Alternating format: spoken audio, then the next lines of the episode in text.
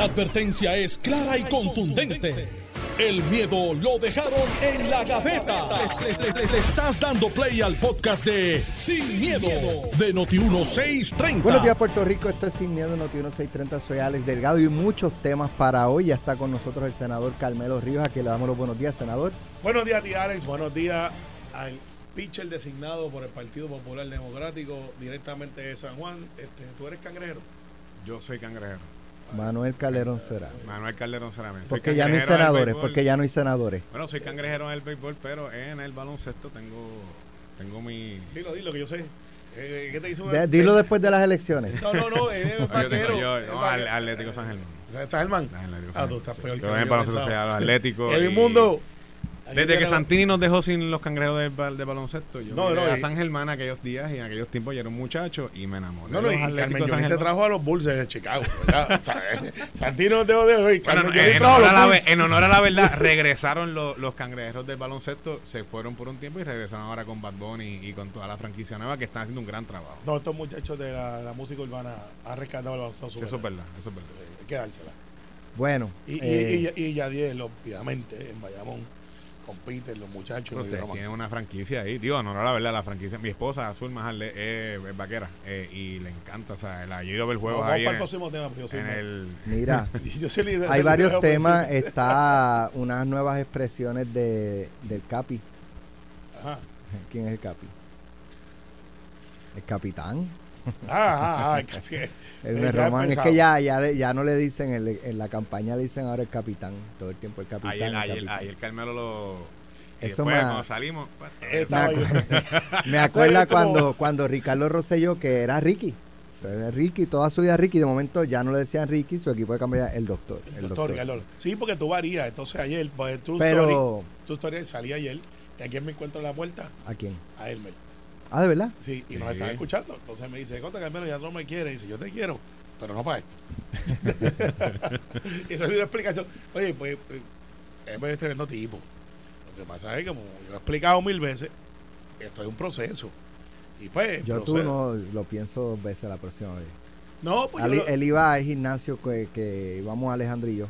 sí, está en Yo sigo yendo. Está en shape, Está duro. Está duro. O sea, yo, Ay, yo los corro- deadlift que hace con, con todo ese peso del Román, yo, yo- no. yo corro no rápido. en esa liga. ¿Tú no, tú no has visto a alguien corriendo rápido? Dice, ¿cómo Mira. ese? Bueno, pero está, está eso, eh, unas expresiones básicamente que le preguntan en, en el nuevo día eh, sobre la limpieza de la Marina en Vieques, si va a trabajar, un poco si va a trabajar para que se aceleren los trabajos de... Y entonces ahí pues él prácticamente dice que no, no puede hablar sin permiso. De temas que tengan que ver con defensa no puede hablar sin permiso porque él sigue siendo un empleado del Pentágono. Y entonces como tú, este, ¿verdad? En una campaña pues vas a estar... eh, o sea, cuando le preguntaron lo de si era demócrata, no, pues en su momento hablaremos. O sea, que, que como que hay unos temas, bueno, que estaba inclinado, pero que más adelante, pues entonces quizás, o sea, que hay temas donde él pues no, no ha podido quizás este responder, ¿verdad? Como, pero anyway, está ese tema, pero con el que quiero empezar es con el de la Junta de Supervisión Fiscal que dice que en Puerto Rico solamente se ha aprobado un presupuesto balanceado. Eh, el gobernador dice que para él tres, eh, y cuidado si cuatro. Eh, hay quien dice que según la ley promesa son cuatro presupuestos balanceados que hay que presentar para entonces considerar la salida de la Junta y la, y la culminación de la ley. Eh, hay quien dice que son cinco. Mi recuerdo del saque siempre fueron cinco. Por, por ahí que iba. Pero esa es una. Esa es una. Dos, tienen que ser consecutivos. No Correcto. puede ser que aprobaste, balanceaste el, el del 2018, el del 2020 no, el del die- 19 no, el Sí, ¿sabes? tiene- Tiene que haber un uso y costumbre. Tiene que haber Un tres, uso y costumbre. eh, 20, 21, 22, 23, ¿sabes? Todos consecutivos. Eh, y pues esto básicamente un poco lo que plantea es que la estadía de la Junta parece que va a ser para largo. Bueno, no lo va a hacer. Eh, Manuel y yo hablábamos fuera. En Puerto Rico está un gran amigo mío que yo lo puedo decir. Lo que los populares están tratando de cosechar, ya lo sembré y le eché abono y ya se echaban ese árbol. Ayer ya, hablamos de ti. eh, ya- ese árbol ya echa sombra de estadidad. El congresista Rubén Gallego, que está corriendo ahora para el Senado Federal y, y va a salir electo senador federal. Ojalá. Buen Sí, tipo. sí, buen tipo. Eh, hablábamos de eso, de la Junta. Recuerda que esta, la Junta es una creación del Congreso. Y Nida Velázquez con que en aquel momento, para dar crédito como es, y no ser mezquino, Tatito Hernández y yo nos fuimos allá a Washington y empezamos a promover con Grijalva enmiendas a, a la ley promesa para que pudiera modificar cómo manejaba la Junta.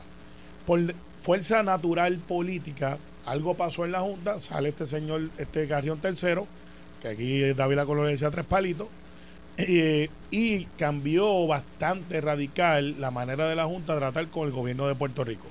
Mejoró la conversación, se empezaron a hacer acuerdos, legisladores empezaron a trabajar junto con la Junta. Eh, yo siempre fui un objeto de conciencia, así que yo no he tenido un rol protagónico ahí porque yo no le reconozco a esta gente. Pero sé que están ahí, pero no le hago caso, pero sé que están ahí y trato de manejarle el asunto. Aquí el hecho, Alex, es que Mojica, que me dicen que es muy bueno, que tiene los pies en la tierra y que sabe que el rol de la Junta no es una agencia de cobro, sino que es un motor de desarrollo económico mediante el ahorro y eficiencia gubernamental. Eso es lo que debe ser la Junta de Control Fiscal. Pero yo hablando con Rubén y el Congreso, lo que está mirando es que ellos pueden modificar, porque es una ley, modificar basado en la economía y el crecimiento económico que tiene Puerto Rico hoy día. Claro, no dando un cheque o una tarjeta de crédito en blanco, sino con unos procesos de controles establecidos, pero sin la restricción que tenemos hoy día. Eso es la ley, lo que yo estoy explicando no existe hoy. En la ley es lo que ustedes dicen. Tiene que ser tres o cuatro. Yo creo que, y tendría un buen argumento, de que al menos tenemos tres. Lo que pasa es que hay alguna gente que va a decir, ¿y por qué cuatro? No, pero es que la Junta aprobó el último, fue la Junta, no fueron ustedes. Pero ese presupuesto que se aprobó es el que es funcional de gobierno. Y yo vengo y lo jalo para mí y digo, sí, pero con ese presupuesto que tú me diste, con ese, ¿te acuerdas la analogía del cuarto? Que si ustedes tienen un cuarto y pueden arreglar los muebles, con eso no tan solamente arreglo nueve, sino que puse cuadros, tengo plasma y aire acondicionado. Porque tenemos un superávit. Y sí, tenemos un superávit, tenemos un montón de cosas por los fondos federales que se han inyectado y eso no es para siempre. Pero en la economía nada es para siempre. Y yo lo que planteo es, pasado con lo que hablé con Rubén, y el movimiento que se está dando en el lado demócrata por lo menos, yo no puedo hablar por el lado republicano, es vamos a modificar, ya Puerto Rico ya parece que va en shape, eh, quizás diría mi forecast político, dependiendo de lo que pase en las próximas elecciones, Alex, a nivel del Congreso, parecería que la Junta va a estar aquí máximo, máximo, dos, por de tres con el IBU. Eh, y, y, su último año sería uno de transición hacia afuera, eh, casi como que dice, estoy, pero déjame ver cómo tú corres la bicicleta sin las rueditas del lado eh, y ver si tú puedes entonces mantener Yo el le quito una ruedita y se caen. Bueno, si a ti a mí Porque no, no hay, no hay, yo no he visto voluntad en el gobierno de, de hacer cambio y lograr. Mira, eh, las cosas que se han logrado, las cosas que se han logrado es porque la Junta lo ha forzado. Pero si no estuviese la Junta, aquí estaríamos malgastando los chavos todavía. No, aquí, no, aquí, no. aquí se han hecho varias cosas y lo dejo donde, donde Carmelo lo, lo, lo hasta donde lo trajo varias cosas. Número uno, ahora mismo en la, en la Asamblea Legislativa está lo que es la oficina de, es como un, como un GAO, como General Continuous Office, eh, de presupuesto legislativo aquí en, Puerto Rico, que se trabajó de una manera bipartita para garantizarle que fuera permanente, de que en otras asambleas legislativas eh, futuras se mantenga su oficina para garantizar que el cuadre del presupuesto sea, sea balanceado, se hagan estudios, se hagan este, proyecciones correctas con economistas de primer orden.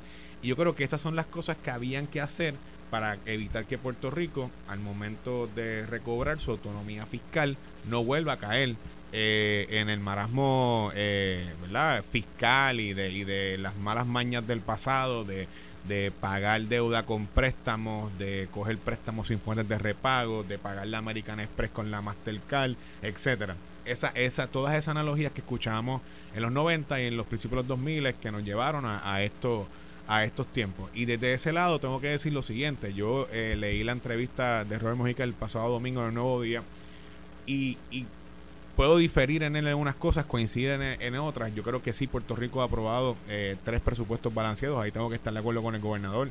Y no solamente con el gobernador, con todo el equipo legislativo también, eh, tanto en Cámara como en Senado, que han trabajado para garantizar que eh, lo que no se hizo en los, en los años de Wanda Vázquez y de Ricardo Rosselló, que fue evitar eh, lograr los presupuestos balanceados, sentarse con la Junta, eso que no se pudo hacer cuando se le entregaron la gran mayoría de las facultades al Poder Ejecutivo que es de la Asamblea Legislativa para negociar los planes fiscales ellos directamente por su lado, nosotros lo logramos recobrar y ha habido una voluntad, tanto así que al principio de este cuatrenio se trabajó con Natalia Yaresco, no solamente para aprobar el primer presupuesto balanceado entre la, la Junta de Supervisión Fiscal y la Asamblea Legislativa, sino igualmente para aprobar el plan de ajuste que mucha gente decía que era imposible aprobarlo, que se logró aprobar, que se lograron salvar las pensiones, que se logró garantizar unos fondos asignados para la Universidad de Puerto Rico, para fondos para eh, destinados igualmente a salvar el incentivo de la manufactura, se lograr la transición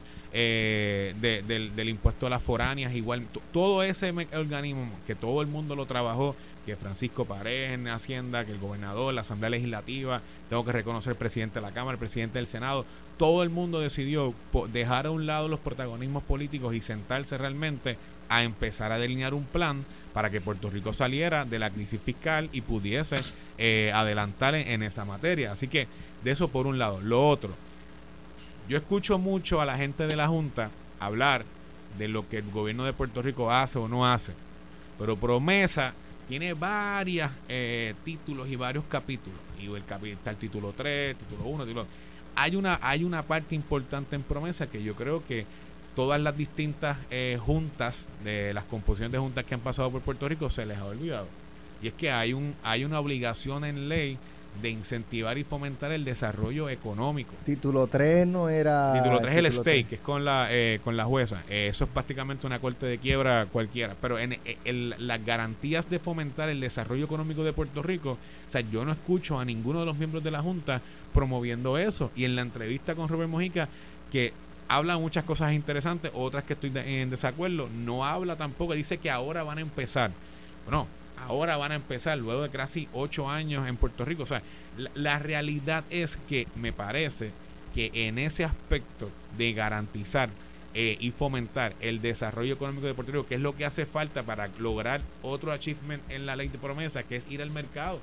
Que Puerto Rico tiene que volver al mercado y coger prestado a un interés bajo eh, y tiene que con unas garantías de, de, de establecer que los los acreedores y los bonistas en el mercado de bonos en los Estados Unidos digan, Puerto Rico ya puede nuevamente recobrar su, su escala de, de créditos eh, correspondientes eh, saludables para poder mantenerse pidiendo prestado. Oye, pedir prestado no es malo, Alex. Los eh, el mercado de bonos para pedir prestado está establecido para jurisdicciones que no tienen pozos de petróleo, que no tienen grandes eh, activos económicos, que no tienen eh, inversión millonaria, poder pedir para incentivar obra y, crear obra eh, en, en, manufactura, crear obra para desarrollo económico, crear obra para energía, acueductos, infraestructura, desarrollar los países. en ese sentido me parece que es una de, de las cosas que faltan todavía para lograr que la Junta se vaya de Puerto Rico cumpliendo con las obligaciones de la ley promesa.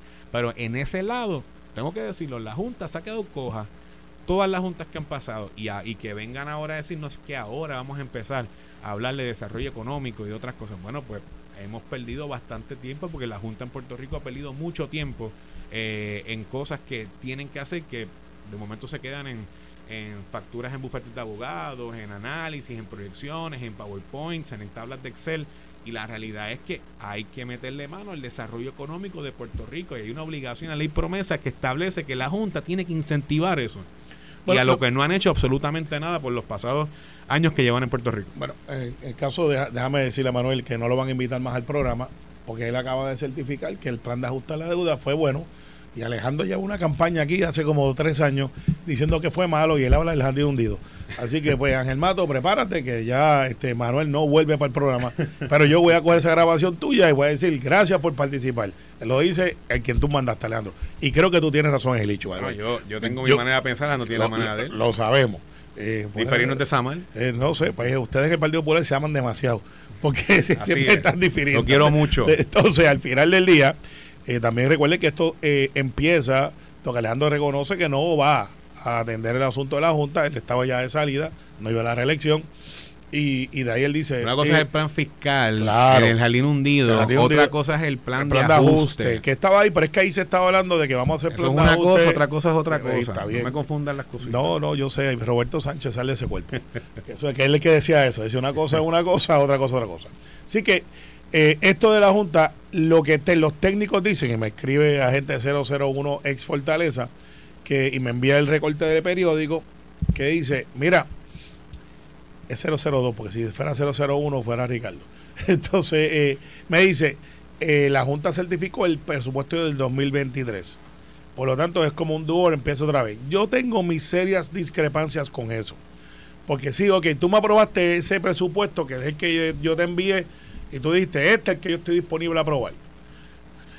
Pero pudiste estar con ese presupuesto, y yo, Alex ahorita trató de sembrar cizaña, como siempre hace, esa, esa, semillita que él pone todos los días ahí, y nos trató de decir, es que el gobierno gasta y el gobierno este, van a hacer lo mismo y va a quebrar. Yo les voy a explicar a ustedes mi concepto de gobierno.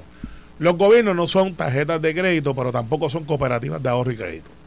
O sea, la obra gubernamental o el enfoque de guberna- gubernamental debe ser por la economía correr. Hay dos escuelas de pensamiento fáciles de explicar. La primera, que yo la aprendí de Bill Richardson, ex gobernador de New México, candidato presidencial, y cuando lo conocí, le pregunté cómo él hacía que New México, que no tiene mucha economía, que no sea minerales, tierra, indios, casinos eh, y cultura. Bueno, hay mucha cosa ahí. Si usted visita New México, se va a dar cuenta. Y me dice, let them make money y que el gobierno no se meta en el medio. Déjalos hacer dinero y que el gobierno no se meta en el medio. Eso es una forma de gobernar. Y hay un montón de gente que dice ahora mismo, yo estoy ahí. Y está la otra, que es la que es reforma social, que para que haya una balance, no haya muchos ricos ricos y pobres pobres, y que le des la oportunidad que la gente pueda hacer riqueza mediante su trabajo. Pero el gobierno incentivando. Yo creo y estoy convencido que Puerto Rico debe ser una economía de una mezcla de ambos. Hay renglones donde el gobierno no se debe meter, pero hay renglones donde tú tienes que asegurarte que ese incentivo esté ahí, porque la economía es mundial. Entonces yo no puedo poner a competir a Manuel Calderón a manufacturar este camisas hawaianas como la que tiene hoy, cuando tienes al otro lado unos chinos a, dos pesos la hora eh, por día o tres pesos por día con unos materiales y tratar de que Manuel lo venda a, a 3.99 la camisa cuando aquel lo está vendiendo a dos pesos. O sea, no existe. Pues el gobierno tiene que meterse ahí para poder crear riquezas y crear ese modelo de que se queden aquí. Lo que pasa, Alex, que es más fácil decirlo que hacerlo. Porque la economía también se maneja a nivel global y tienes un montón de estas cadenas que vienen a Puerto Rico, que somos consumeristas. Si no, mire su closet a ver si usted no ha comprado camisas que no necesita. Le haga la resaca esta anual, como la hago yo y la hace todo el mundo, y va a ver y dice, ya, yo nunca me puse esa camisa. Ya tengo que hacer, pero está. Pero está ahí. No, no, eso es un homenaje a Luisito Vigoró, lo que tú tienes hoy. Pero al final del día, homenaje a Luisito Vigoró. Si quieren verlo, Está durmiendo Luisito a esta hora, por eso lo... lo- bueno, se acostó a las 5, no lo culpe. Pero ¿Estabas de la la mañana, noche? no, pero me dijeron. Ah, ok. Tienen un tracker de Luisito como Santa Claus cuando van a llegar. De- ¿Dónde va Luisito? es más, deberían hacer la, la aplicación Luisito Vigoró. Ahí tienen la idea. Y te da el palo con él, con el programa de él. Pero al final, el gobierno, y esto es lo que yo creo que la Junta debe reconocer, y Alex también, eh, se me olvidó que hacer el disclaimer que Alex es el fanático número uno de la Junta de Control Fiscal. O sea, cada vez que él va de viaje y Hay regresa, muchas cosas, hay muchas cosas. Alex llega con un letrero y dice, please don't go. Y lo, y lo recibe allí en el aeropuerto. Es el único allí. Y lo, y lo que le- y- porque ustedes hay que mantenerlo con el leash corto. no, está bien. Eso, eso es lo que, eso es lo que algunos de ustedes pretenden. Yo creo, yo creo que el gobierno de Puerto Rico ha aprendido, pero también creo que el dinero tampoco sobra. Y yo a veces escucho y dice, tenemos superávit. Como que nos sobra, si aquí regalamos bonos, o sea, eh, sobran millones y para, los, para, para el gobierno viene. No, no. Para el pueblo, este es. No, no, es que el pueblo Sí, somos se lo tiran todos. al cuerpo. No, los empleados de, de- eh, públicos son parte de, de- de la gente que lleva el lado tuyo y mío, Alex. Pudieron Y- haber dado un, una rebaja contributiva con todos esos millones. Sí, sí, pues. sí, pero, po- Pero, pero- le pero- dijeron, pero Un cheque de estipendio para todo el mundo. pero es que entre no los empleados públicos y entre No. el resto del pueblo, Alex, la contestación Eh, era que sí, pero ahora hay un tecnicismo que se metió en el medio. Ese dinero no se puede usar para eso. Ese dinero estaba dentro del plan de ajuste y unas negociaciones que hicieron y, y está es para eso otro.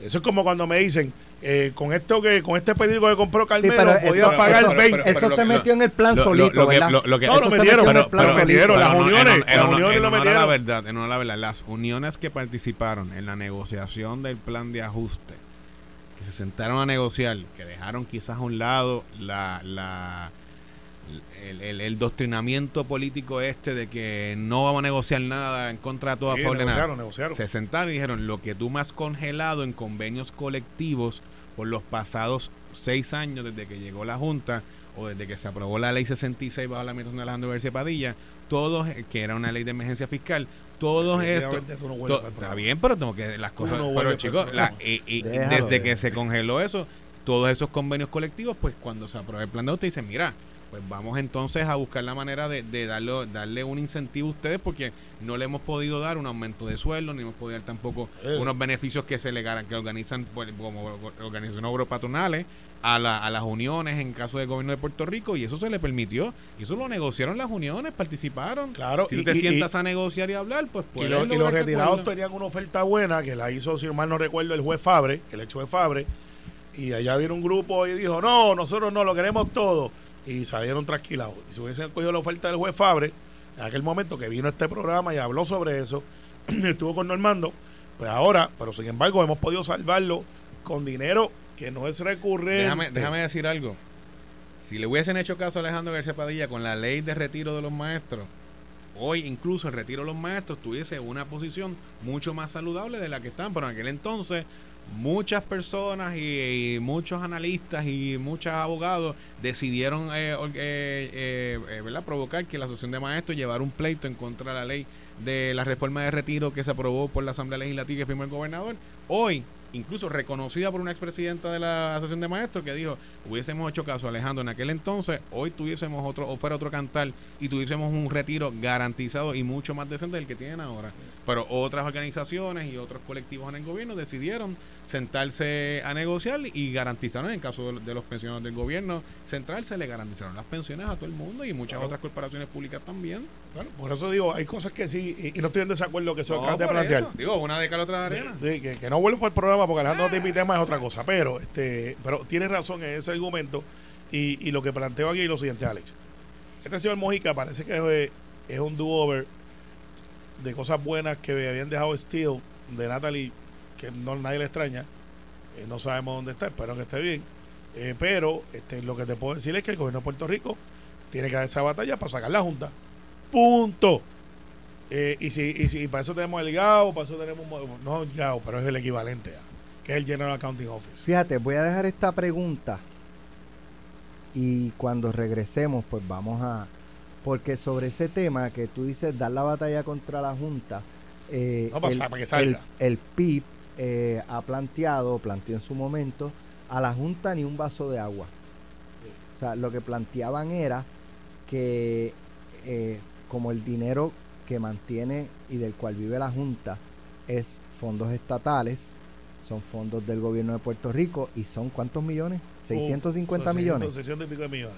Pues Con eso te podíamos hacer una reforma contributiva más el- agresiva aún de la que aprobamos. no, no, se los repartirían en bonos. no, entre- no, entre no, Alex, no, no, eso, Pero ¿viste? ya, ya, ya, Sal de ese cuerpo, ya está Jerry. el precedente ahí. No, Mira, este, este es malo, mano. pero Ah. ¿qué pasa? Que, que pues ellos plantean a, a la Junta ni un vaso, o sea, y se había planteado y se aprobó en el Senado, tengo entendido, una medida para que no, Hacienda no le desembolsara fondos públicos a, a la Junta de Fue un Supervisión Fiscal. político. Anoche le pregunté a Víctor García San Inocencio eh, si Juan Dalmau gana la, la, la gobernación, el 2 de enero juramenta y ahí van a mandar a cortarle los fondos a la Junta. Cuando regresemos la contestación que me dio Víctor y lo que ustedes van a analizar. Estás escuchando el podcast de Sin, miedo, de Noti1630. Bueno, bueno, ya estamos de regreso.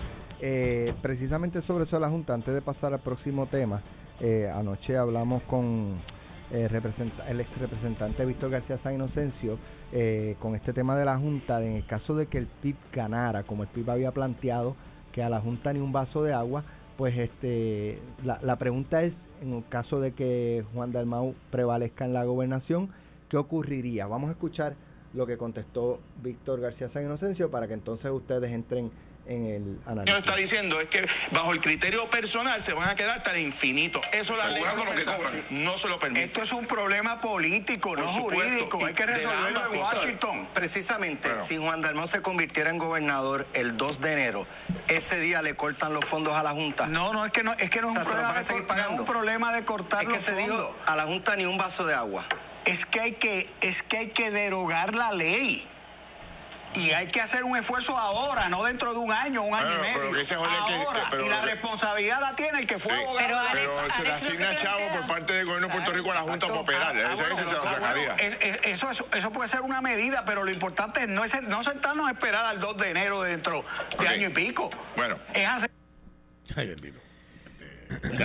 Mira, eh, Yo pensaba que la respuesta iba a ser tajante. Sí, claro que sí. Añádele ahí antes entre, antes se, nombra entre la- Manuel. Se nombra el secretario de Hacienda y en cuanto se nombre, es Pa- patria o muerte venceremos. la primera orden es ciérrale la llave de los No, no. fondos a la Junta. Primero viene el videíto de Pero Maduro. entonces digo, no, lo que pasa es que eso es un asunto político, hay que derogar la ley en Washington. Es que eso es un megaproceso. No, Alex, primero entonces, en lo que se deroga la ley, ¿se va a seguir No, no, no. se va a seguir soltando los chavos a la Junta? No, primero va el, el, el, el videito de Maduro, después de Raúl, Castro y de todos estos muchachos y los muchachones diciendo patria o muerte venceremos. Y ahora que vamos a hacer un switch rapidito en Manuel, radio. ok, Manuel, ¿cómo, cómo tú, tú lo ves? Mira, O sea, yo tú, esperabas, tú esperabas que la respuesta fuese un sí. Lo, lo que, lo que pasa es que lo, lo que estoy empezando a ver es que precisamente eh, están en eh, lo que o sea el, el pueblo de Puerto Rico no quiere confrontación en el sentido de cuando hay que sacar la, las garras y hay que sacar toda la fuerza para combatir las injusticias, claro que sí, y que la Junta ha sido injusta en muchas cosas con Puerto Rico también, eh, y de que de la misma manera que elevaron la vara bien alta cuando eh, presentaron a traer a Luma que venía a resolver todos los problemas, mucha gente dice aquí que la Junta viene a resolver todos los problemas de deficiencia eh, fiscal y económica y las malas mañas de los políticos y pues la realidad es que unas han sido acertadas las decisiones de la Junta, en otras no.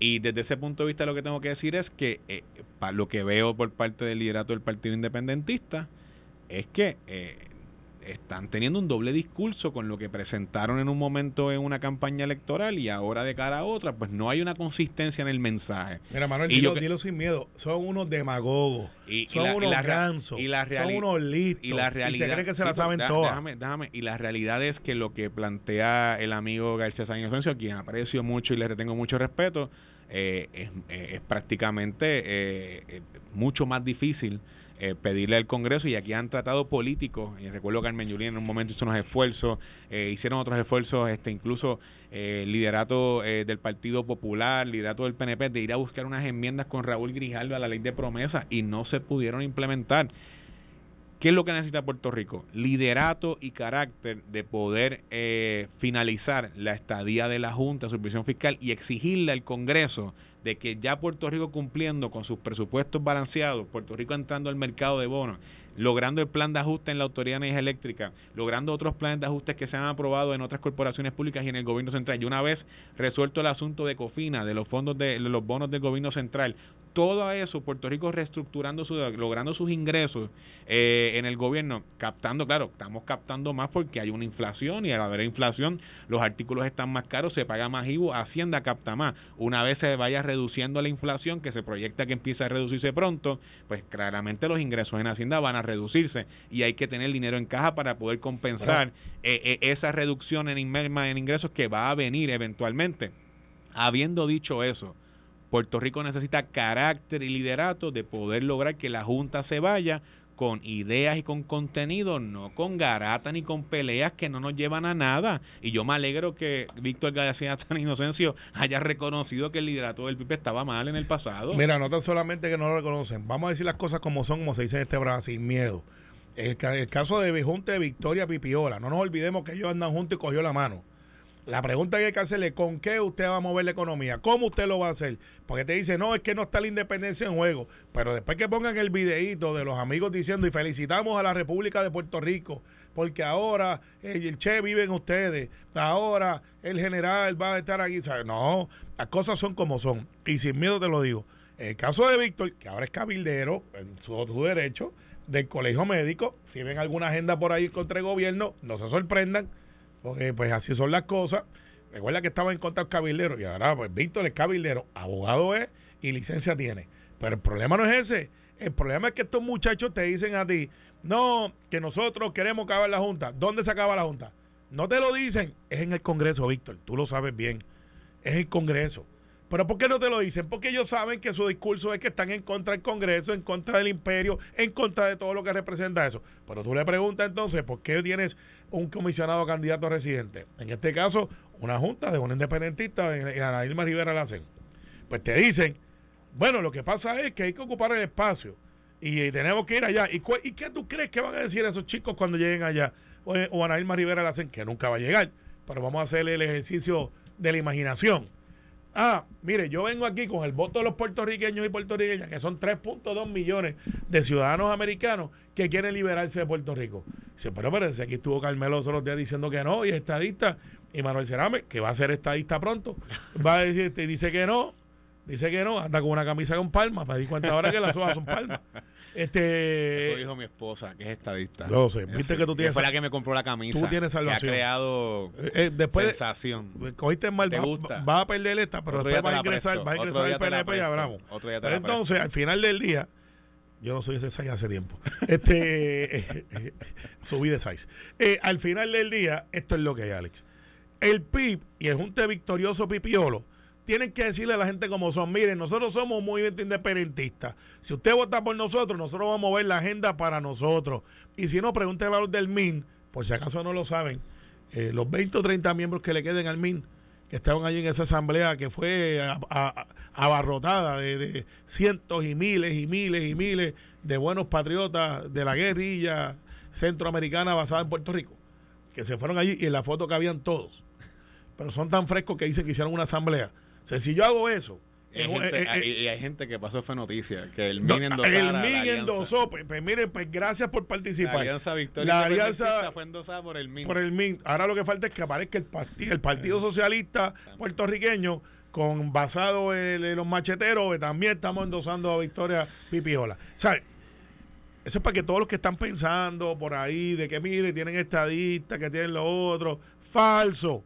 Son independentistas y de cartón, porque tampoco ni sol cogen. Bueno, tú sabes que, que ellos tienen una... eh, Y, y el caso hay- de Víctor, hay- hay- ellos han dicho que la manera de derrotar la estadidad y derrotar el PNP eh, es votando supuestamente por, por la alianza. Es decir, ellos están diciendo ya que van a derrotar la estadidad. Es decir, el argumento de que tienen a un estadista que es un gran legislador, lo tengo que reconocer porque no reconoce lo bueno en todo lo betito, pero en el- y sé que no voy a esto tiene dos etapas. Hay Está unas bien, primarias primero y vamos para la, La- elección. la cosa, tranquilo. la cosa es que puedo reconocerle atributos que tenga él. Y la realidad es que él es uno entre un montón de personas que son antiamericanos y antiestadistas. Es la realidad. y él ha votado con ellos. Y él ha votado. con- Sí, Ahí está bien. Pues, si. Alex está en Noti1 y trabaja en Noti1, pues es un, es, es- es un talento de Noti1, punto. Entonces aquí tratan de cogernos a nosotros de tontejo. Y lo han dicho en sus espacios. Queremos derrotar la estadidad. Pues, Y- entonces, imagínate que pues, diga, mira, díganlo, lo díganlo, dígalo, pues, díganlo entonces, como pues, son. Ustedes son independentistas. Ah, pues si quieren serlo, pues que bien, ganen con los votos. Bien, va, sumen, resten y multipliquen. El problema es que no traten de llevar ahora, no, nosotros somos algo diferente. Entonces, Víctor, a quien yo quiero mucho, eh, debe estar molesto conmigo porque le derrotamos una enmienda que él plantó ahí en un proyecto a favor del Colegio de Médicos, donde él trabaja y derecho tiene, no estoy criticando que no lo sea. Me dicen que está cobrando en US dollars, no está cobrando en, la- en lo- en los chavos de la República de Rubén.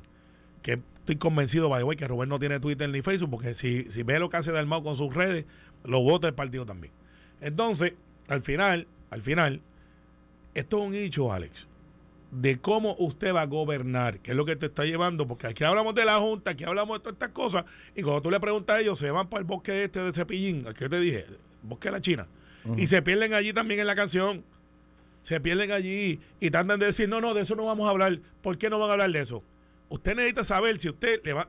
Juan, aquí vamos, ya que a ti te gusta que yo hable de ti. Eh, vamos a tener fondos federales para el millón de puertorriqueños y puertorriqueñas que el PAN, por 10 años.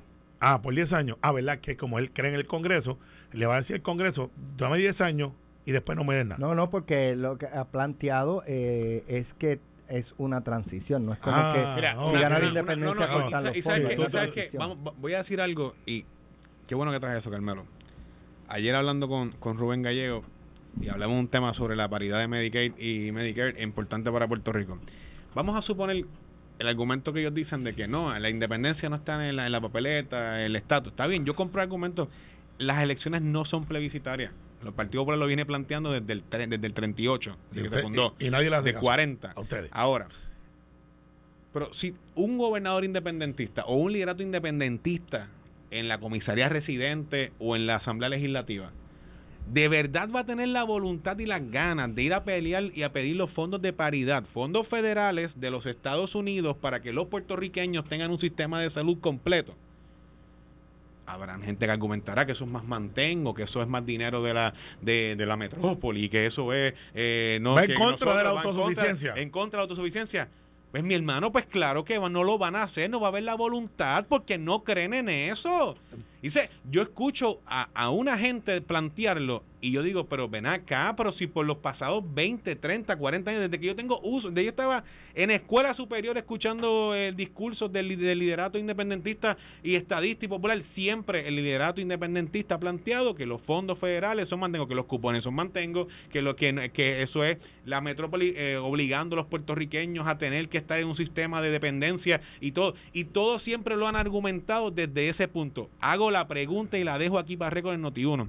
Un liderato independentista iría a pelear y a pedir los fondos de Medicaid y de salud para los puertorriqueños. Claro que no. Argumentarían para pedir los fondos que de la reconstrucción del país, fondos federales para reconstruir carreteras, parques. O sea, habría la misma voluntad que puede tener eh, Carmelo, que puedo tener yo, que pueden tener otras personas que no son afiliadas al, al- al independentismo en Puerto Rico, de pelearlo en el Congreso de los Estados Es- Unidos. es más, sí, la es más, pregunta se cae de la si, mata. si- si Juan si Juan fuera gobernador que no lo va a hacer Es no que me molesta la hipocresía no y el compre- doble discurso a conveniencia. no compres pasaje todavía pero este en este análisis eh, psicodélico que estamos haciendo y hasta malintencionado porque pues, da, da miedo si Juan fuera con lo que con los que él anda en Latinoamérica hoy estuvieran para aquí cerrándonos la emisora porque estamos en contra del gobierno esos son ellos esos son los que andan con ellos esos son que cuando le dan patadas y puños a los estudiantes y los desaparecen dicen que eh, ve que no están portándose bien pero aquí en Puerto Rico quieren que los estudiantes sean de otra manera Bueno, tienen doble discurso, se montan en el avión los- son los y son diferentes. son son los Creen que llaman- Che. son los que llaman a editoras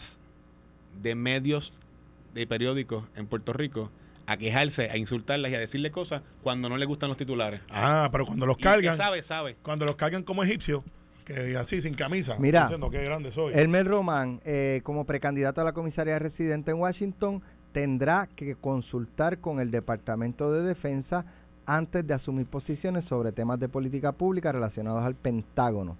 En su momento, o, o, debo decir, incluidos los reclamos para que se acelere la descontaminación y limpieza de los antiguos terrenos militares en Vieques.